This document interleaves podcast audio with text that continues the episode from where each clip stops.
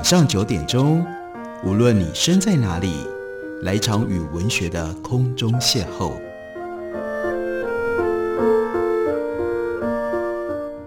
杨照谈书，邀您一同遨游文学世界，认识古今中外的经典之作。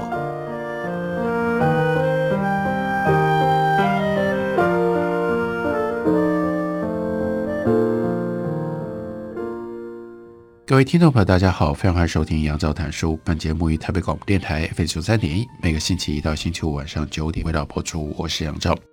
在今天的节目当中，要为大家介绍的，这是宇文正的最新散文集，书名叫做《我们的歌》，副标题是《五年级点唱机》。宇文正是民国五十三年（一九六四年）出生的，这就是为什么叫做五年级。不过，包括五年级的这个用法，都可以反映出来。余文正的一种特殊的世代性，他要写的就是他的那个世代的人在成长的过程当中唱一些什么样的歌。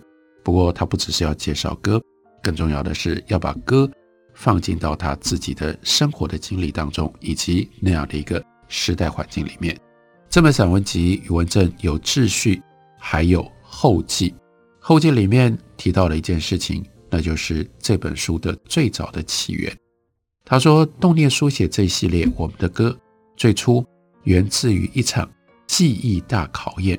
我在脸书上追忆高中时代参加合唱比赛的往事。我高中念的是景美女中礼班，连这个他都记得非常清楚。他说是那一届合唱比赛的冠军。我很怀念那首指定曲，歌的名字呢叫做《誓言》。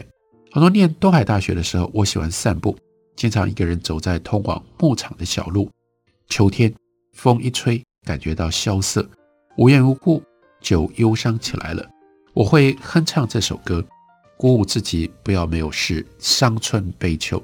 三十多年过去，哎呀，歌词记不全了，所以在脸书上问同学，还有人记得其他的段落吗？不料没有人记得，甚至有同学说没唱过这首歌。Google 片查不着，所以呢，宇文正。这是他的记忆的本事。他在没有其他资料可以参考的情况底下，靠着二十四小时的烧脑，把整首歌词都补全了。所以在这篇后记当中，他也告诉我们，誓言这首歌到底它的歌词是什么，解释了为什么他念东海大学的时候会特别唱这首歌来鼓舞自己。歌词是：我不再在冬天的树下惆怅。让心灵的绿叶掉亡。我要把生命的热情之火融化成三寸的太阳，让它发出智慧之光，带给人间温暖与希望。我要把生命的热情之火融化成三寸的太阳。我不再做风花雪月的幻想，让心灵的深处创伤。我要在这个战斗的时代里，是为祖国效命疆场，让生命的溪流浪花做飞猪健郁的激放。我的歌声豪壮如雷，我的意志坚定如钢。我要勇往直前，不怕任何险恶与顽强。我要用热血和汗写下人生不朽的篇章。他说：“我不知道这首誓言谁写的词，只是从词义上判断，这应该是一首大家可以听得出来，那是爱国歌曲，有可能是来自于抗战时期，但它的旋律优美。”尤其是第一段悠悠低吟的时候，还真的能够振奋人心。不过这是追忆，这追忆一开头就引发了高中同学们对于当年合唱比赛里究竟唱了什么歌，在 Line 的群组里引发了小小的争辩。他自己记得的是指定曲是誓言，自选曲是山在虚无缥缈间。另外一位同学说不对不对，我们还唱了回忆。大家讨论之间，他自己又想起了另外一首歌，歌词很长，叫做《迎向春天》。这首歌这个词有点特别，因为那是当年医学院的才子，后来早逝的王尚义的词。那这个时候呢，当年的班长出来确认有有唱《迎向春天》，这下奇怪了，因为跑出了四首歌，本来合唱比赛就是指定曲一首，自选曲一首，怎么会跑出四首歌来呢？然后回忆重返电场的现场，这又是宇文正的他的追忆，他把整个情况全部想起来了。首先回到校内的比赛，校内比赛指定曲三首，音乐老师要班上的人唱蒋公纪念歌，那个年代一定都有的指定曲，但他们不要。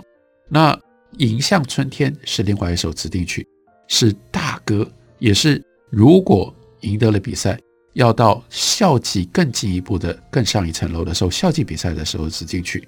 但是呢，因为是大曲子，那是他们那个年代景美女中有合唱班，人家合唱班才会选这种曲子，所以呢，就选了第三首，那就是这个时候让宇文正想破头的，大家都不记得的誓言。这是指定曲的来历，自选曲那就选了《山在虚无缥缈间》。当时他们选的时候，音乐老师非常不以为然，这首歌太难了，你们唱不动的。那是人家那种冠军班合唱班在唱的。但是呢，他当然不无得意的，在金美女中，他们礼班就打败了合唱班，拿下了冠军。但很显然，音乐老师一直没有站在他们那边，所以宇文正又记得音乐老师。认为你们礼班呢只是好运而已，你们驾驭不了这么艰深的曲子，所以等到他们得了冠军，必须要代表学校去参加校级比赛，自选曲就被改成了回忆，至于指定曲也就得要改练这个迎向春天，这就是为什么前后会练了四首曲子。那宇文正说，我唠唠叨叨跟我自己的丈夫讲述这整个过程。还一首一首的唱给他听，他头晕脑胀，只想听结果。问说：“那后来你们出去比赛有得名吗？”宇文正声音一下就黯然了：“没有。我们班跟合唱班两个班都参加了，但都没有得名。而且参加的学校，就算没有一半，也有三分之一以上自选曲都是唱回忆。不要说评审，我们自己在台下都听到耳朵长茧了。”那她丈夫就说。搞不好你们唱那个山在虚无缥缈间会出奇制胜，搞不好那样反而会赢啊。宇文正说，就是说没有任何学校唱这首歌。他有另外的这边的回忆。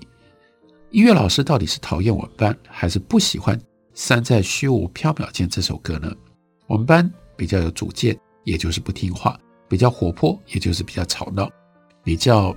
哎，如今成为大人了，我想也许这群。没有受过训练的杂牌军，以黑马之姿打败老师从一入学就特意挑选培养的合唱班，让音乐老师很没面子，这才是问题的核心吧？他说：“其实我们班闹归闹，每周有两三天，放学之后留下来，在没有伴奏的情况底下，克难的练习。教体育的林柔丽老师跟我们班最好，跑来说恭喜你们啊！大家还说。”我们都没有练啊，随便唱一唱啊！林老师哈哈大笑，你们偷练，我都有看到啦。现在回想，这简直是热血又叛逆的青春曲啊！所以接下来宇文正就给我们《山在虚无缥缈间》的歌词。这首歌呢是韦翰章作的词，曲呢来自于黄自。香雾迷蒙，祥云掩拥，蓬莱仙岛清虚动。琼花玉树露华浓，却笑他红尘碧海，几许恩爱渺，多少痴情种。离合悲欢，离合悲欢，枉作相思梦，参不透，镜花水月，毕竟总成空。多年之后，他的感想是：当年十七岁的少女唱这首歌的时候，能不能理解他的词的意思呢？于是他想到的是，在《红楼梦》当中，贾宝玉误产的时候。你正我正，心正意正，事无有正，斯可云正。无可云正，是力足尽。林黛玉提笔帮他补上了“无力足尽，方是干净”。至少在小说里面，那一年大概贾宝玉十七岁，林黛玉十五岁。所以十七岁是一个什么样的情境呢？他引用他的同学朋友阿秋那一年给他的信。说宝哥哥曾经是最痴迷执着的人，在书墨仰面大笑而去的时候，已经由至情转成了无情。遍历人世诸般沧桑，岂能不死而重归顽石的心性？参不透的到七十岁也参不透。但音乐的感染力可以触动极深的灵性，就像是前世的情怀。老师不一定比学生更通透啊。他到这个时候仍然在跟他的音乐老师在争辩，因为音乐老师觉得你们不懂这种歌啦，这种歌你们唱不来。他一直都不服气。他说：“我再往前追忆，我生命当中的第一首合唱曲，应该是小学三年级的时候唱的《老黑爵》。他的当时的小学老师莫荣荣老师踩着风琴，我们清澈的童音朗朗唱着。时光飞驰，快乐青春转眼过，老友尽去，永离凡尘赴天国。四顾茫茫，残烛余年为寂寞。只听见。”老友殷勤呼唤，老黑爵，我来了，我来了。黄昏夕阳其实没，天路岂不远？请记等我，老黑爵。的确很有趣的一个问题。他问说，又是谁教一群小学三年级才九岁的孩子唱这种老友尽逝，准备赴天国的歌啊？我的高中同学丽萍看了脸书，就告诉我，他中毒了。那几天一直在哼第一小节的那四句歌，他还试着上网寻找，想要帮我确认，只得了一小段残破不正确的歌词夹在某一篇的小说当中，就问说：“奇怪啊，奇怪，这首歌怎么消失了呢？”允文正就说：“也只能说，可能他就只活在我们的记忆里了。那就是经过了这么多年，简直像是变成了。”传说当中的这首歌《誓言》，这首歌的歌词现在看起来，如果连网络上都找不到，那还就只能够存在在宇文正的这本书里面，从他的记忆里面挖掘出来。这本书书名叫做《我们的歌五年级点唱机》。休息一会儿，等我回来继续聊。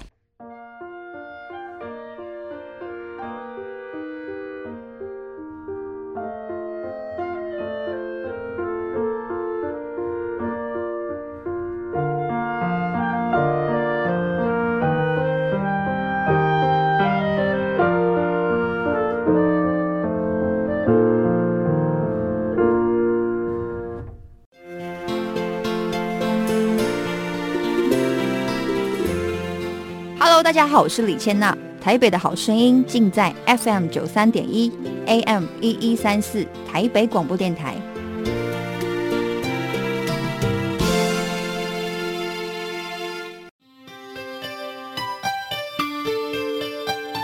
心情放好轻松，有音乐陪伴咱每一天。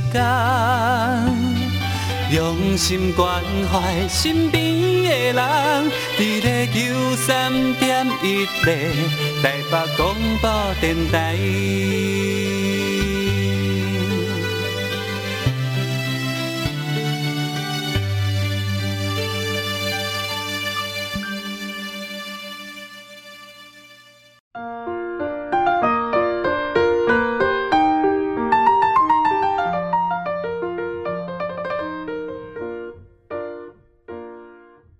感谢您继续收听《杨照谈书》。本节目于台北广播电台 FM 九三点一，每个星期一到星期五晚上九点，为大家播出到九点半。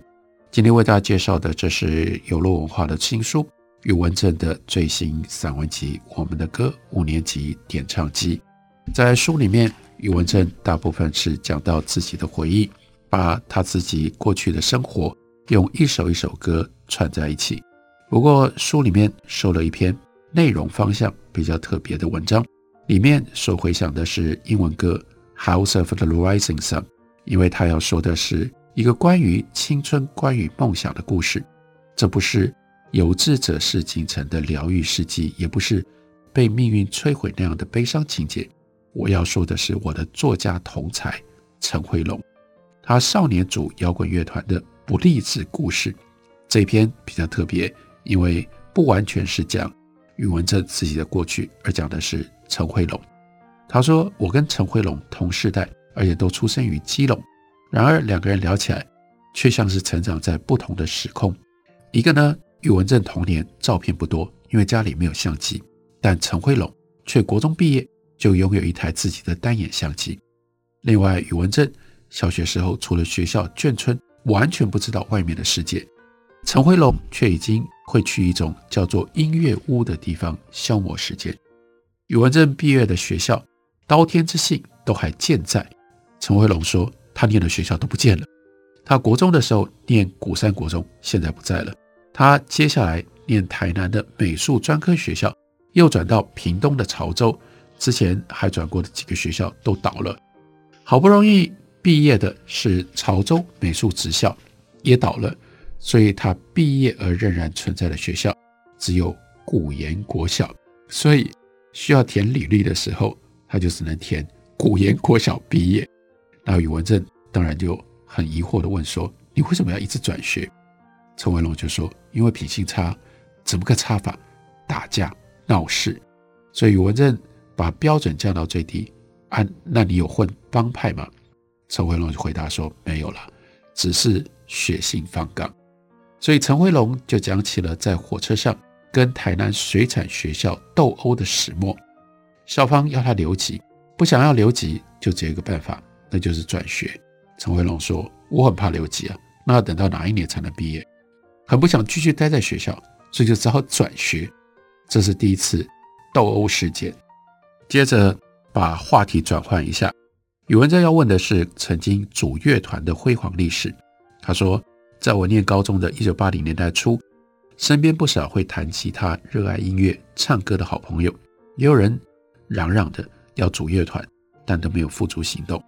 陈辉龙在那个时代应该是最疯狂的怪小孩，但谈他组的乐团之前，先弄清楚他嘴边划过的一个名词：什么是音乐屋啊？陈辉龙就解释：我小时候住在高雄，那个年代的高雄有一个绝江商场。我家就在旁边，它现在没落了，但它曾经是全台湾最大的舶来品区，大概有晴光市场的十倍大。附近一整条五福四路跟七贤路加起来，可能有超过百间以上的音乐屋。音乐屋专门放摇滚音乐。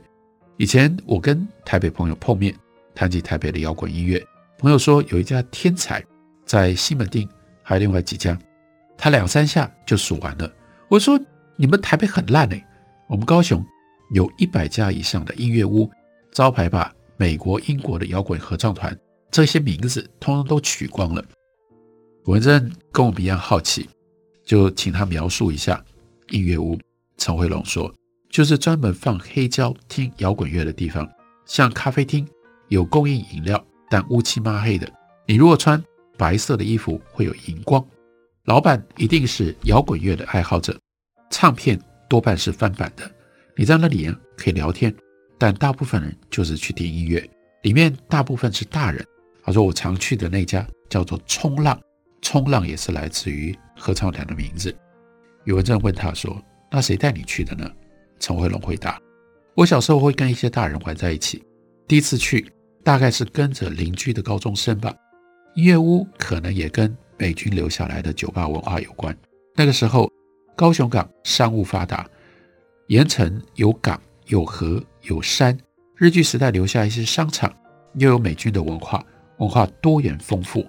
大大小小的音乐屋，小的呢只有桌子两三张，最大的一家叫做滚石，在高雄女中附近。记忆当中有两三层楼，骑脚踏车跨过爱河经过，会看到很大的一面墙，墙上有一个滚石乐团标志的兔舌头。但因为那时候年纪小，不敢进那里，因为听说很贵。我最早去的那间就叫做日升之屋，这是英国蓝调摇滚 The Animals 他们的 House of the Rising Sun，这是陈辉龙他最早听到的摇滚乐。他就问了某一个大哥哥，哪里可以买得到 The Animals 的专辑呢？他指引我去一家唱片行，唱片行的老板绰号叫做十一指，因为他手上。真的有十一根指头。陈辉龙回忆，那时候我刚进国中，分到好班，非常非常痛苦，没有体育，没有美术，也没有音乐课，觉得生活很黑暗。那排遣呢，就是去音乐屋、唱片行。那位十一指老板的店，一半是唱片行，一半呢卖爱国奖券。他老婆负责卖可以赚钱的爱国奖券，但是呢，唱片行这边，我每次去都只有我一个人。就看到他们夫妻每天都在吵架，用台语骂很脏很脏的话。我告诉十一子老板，我想要买 The Animals 的专辑，他就跟我说：“我跟你讲，你要先认识一个人，这个人叫做 Bob Dylan，你拿回去听听看，如果觉得不好听，再拿来跟我换。”之后，他跟我讲了许多人许多音乐，中间不时传来他老婆的叫骂声。后来我到纽约买的第一张唱片，就是 Bob Dylan 最初的专辑，为的就是他用念的方式所唱出的。House of the Rising Sun。他说：“如果我要我选最佳版本的话，那 Bob Dylan 的是第一名，The Animals 只能够排第二名。这就是陈辉龙的摇滚音乐启蒙课。在十一子老板跟他老婆的脏话叫骂当中，那个时候他父亲跑船，他妈妈不管他，会管他的就只有他哥哥。可是哥哥大他十五岁，去当兵，他就更没有人管了。高三下学期。”应该要准备联考了，他也没当回事。父亲寄补习费给他，他就去买了一把电吉他。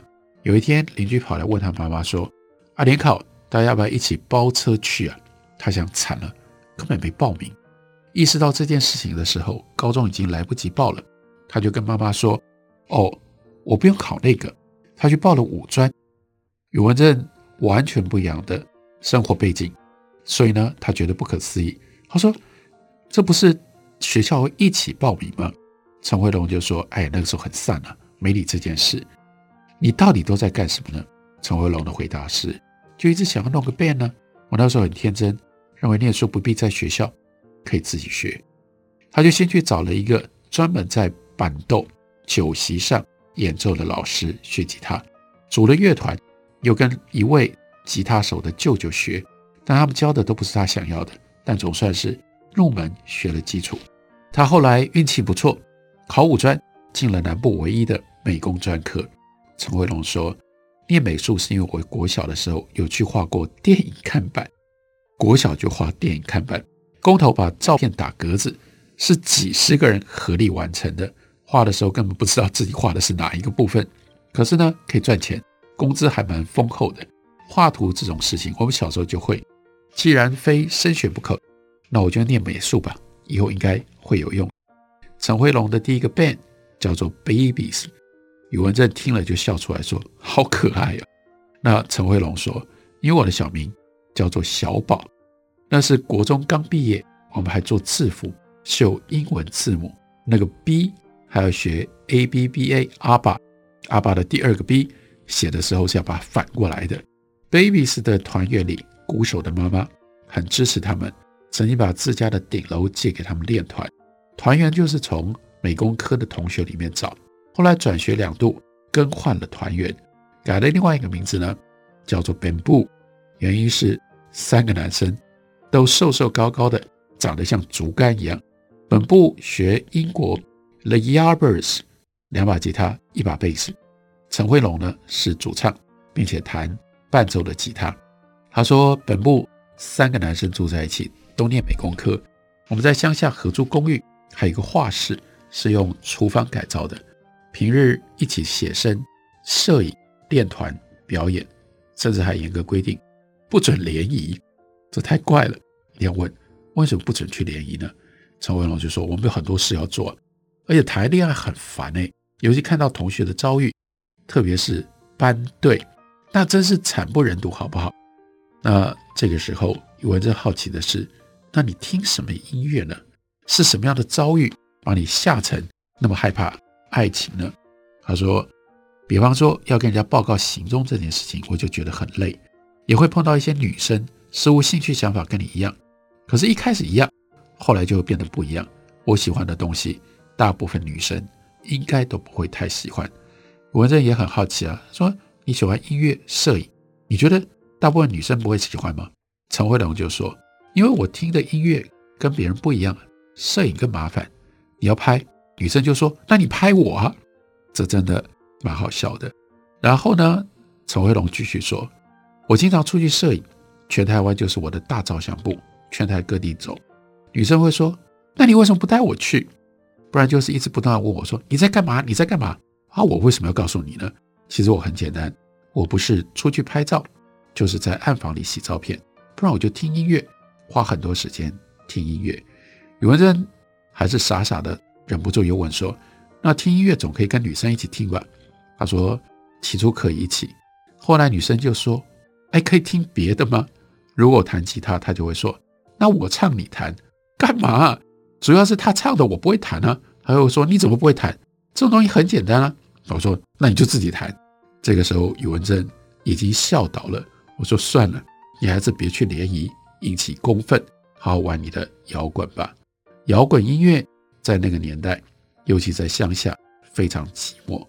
虽然他们尝试在学校组社团，那个年代社团的名字不能叫什么摇滚啊、热门音乐，就叫做电子吉他社。以为活动的地点在礼堂，自然就会有人来听，但根本没有人来听，顶多是他们动员的同学跟学弟妹来捧个场。